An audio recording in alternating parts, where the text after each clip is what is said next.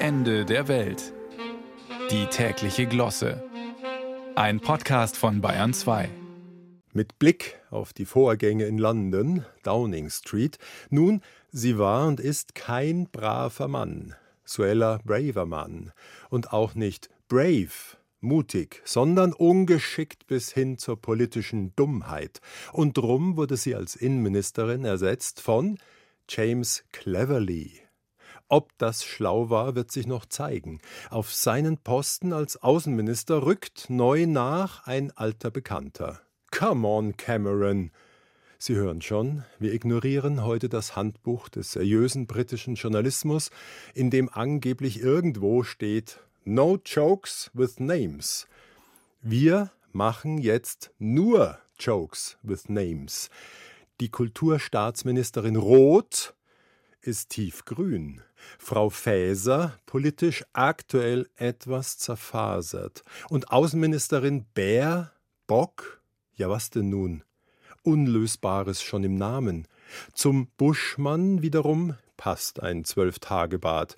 Zu einem Sozialdemokraten namens Heil sag ich jetzt mal nix, auch nicht über eine Familienministerin scharf. So, welches Männlein steht noch im Sprachwalde herum? Ha, Lauterbach.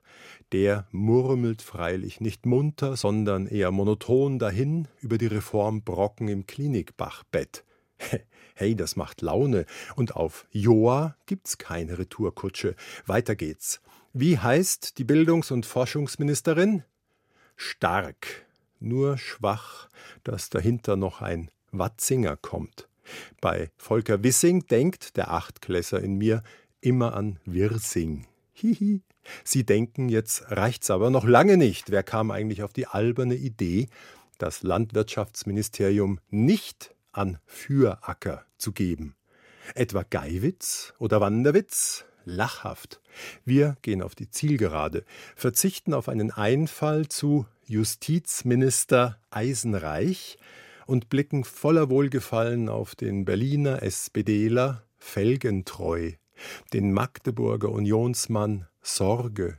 Nicht verschwiegen werden soll sein Parteifreund Gröler, auch nicht Markus Grübel, zugleich Notar, und auch nicht einer, der bereits 2017 die Linke verlassen hat, Michael Schlecht.